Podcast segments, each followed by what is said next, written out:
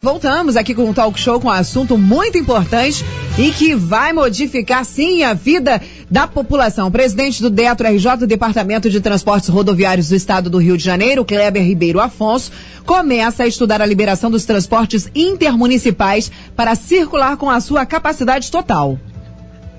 Pois é, e para falar sobre esse assunto, nós estamos aí com o deputado estadual Marcelo Cabeleireiro. Marcelo, muito bom dia. Ele está na estrada, seguindo agora lá para o Rio de Janeiro. E é uma matéria importante, porque a gente sabe que Angra dos Reis, Paraty, Mangaratiba tem um acesso grande às cidades do Vale do Paraíba. E os ônibus não circulam. Agora tem dois horários, o que não atende plenamente. Deputado Marcelo, o que, que foi discutido aí com o Detro, na presença aí do, do presidente da instituição?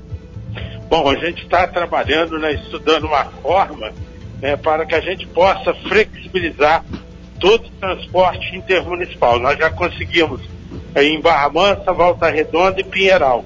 E agora a gente quer fazer isso em todo o estado.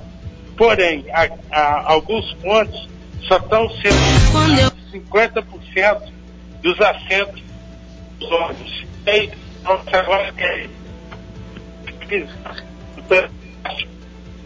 Marcelo? O sinal está muito Oi. ruim. Oi, seu sinal está fugindo um pouquinho. Alô? Sim, agora Melhorou. a gente escuta. Alô? Estamos te Oi, tá escutando, tá Marcelo. Te ouvindo. Tá escutando. Desculpa aí, porque a transmissão tá.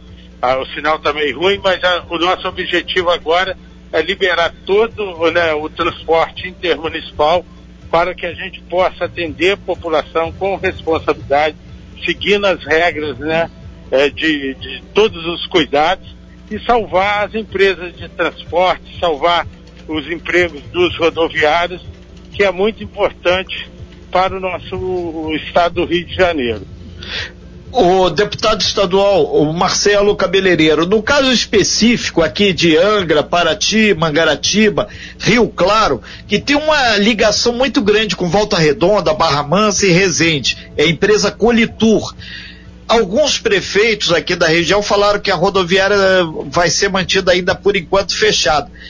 O, como é que o, o presidente do Detro, o Kleber Ribeiro, vai tentar desatar esse nó com o apoio da LERJ?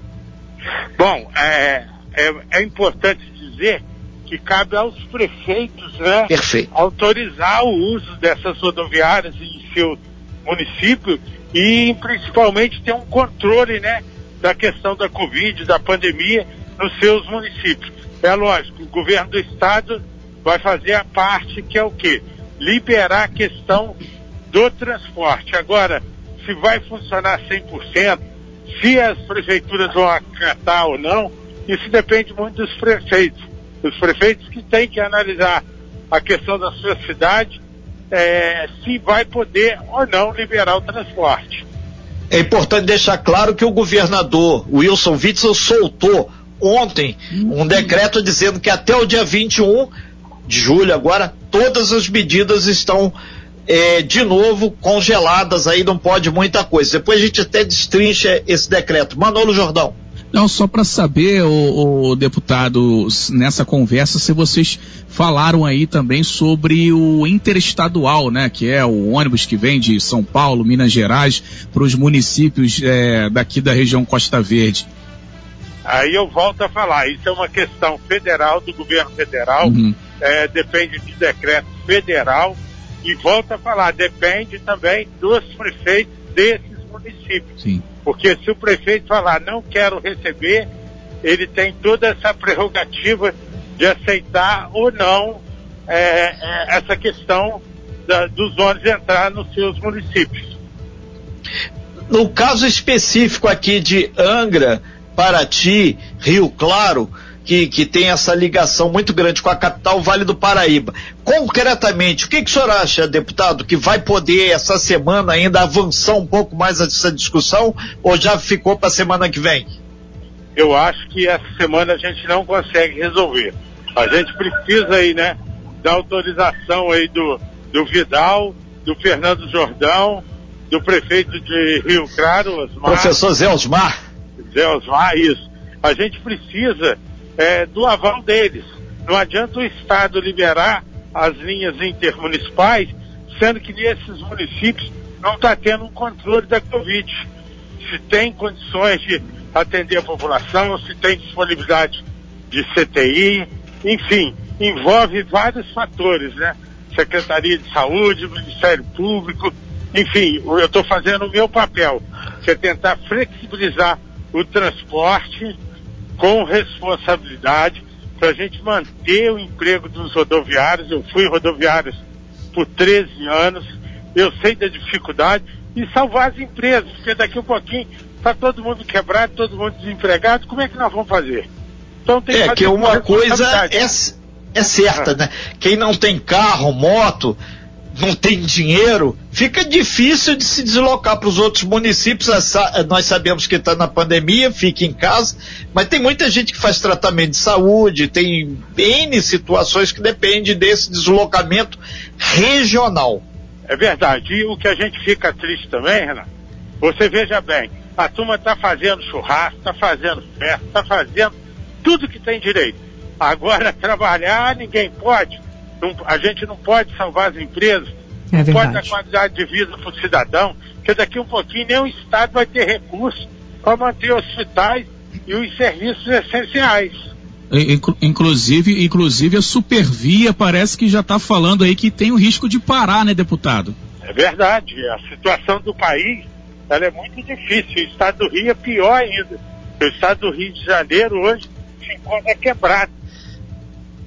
Deputado, o senhor, para fechar sua participação aqui, são 9 horas e 55 minutos, o senhor pretende fazer uma teleconferência ou fazer uma ligação para o prefeito Jordão de Angra, prefeito Alain de Mangaratiba, prefeito Vidal lá de Paraty, prefeito Zé Osmar, para ver esse problema regional aqui, que depende de duas empresas só, Colitur e Costa Verde?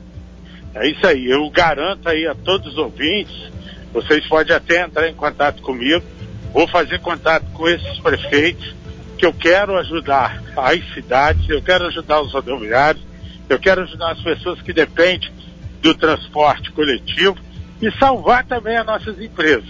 Esse é meu objetivo.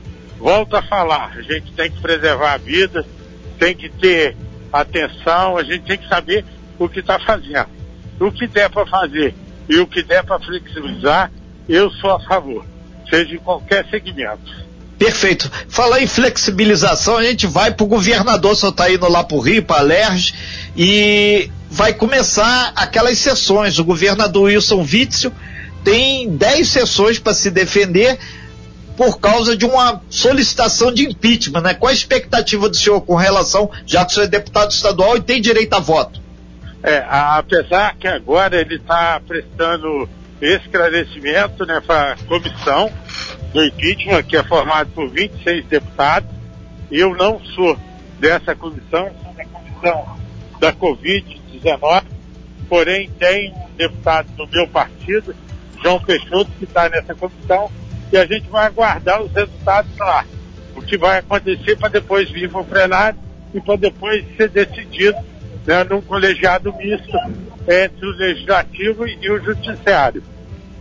Perfeito, então. Muito obrigado, então, deputado, pelas suas informações. Vamos acompanhar também. o retorno desse contato aí com os prefeitos para ver o quanto antes aí essa questão dos rodoviários, do, dos ônibus aí da Costa Verde, da Colitur, principalmente a Colitur, que é fundamental para fazer essa esse meio, meio caminho aí entre Paraty e Angra, entre Angra, Rio Claro, Volta Redonda e Barra Mansa. Obrigado, bom dia, bom trabalho pro senhor aí. Eu que agradeço aí a todos da Rádio Costa Verde, a todos os ouvintes. Costa Azul. Né, Costa Azul, que da a gente está sempre aí dando satisfação à nossa população.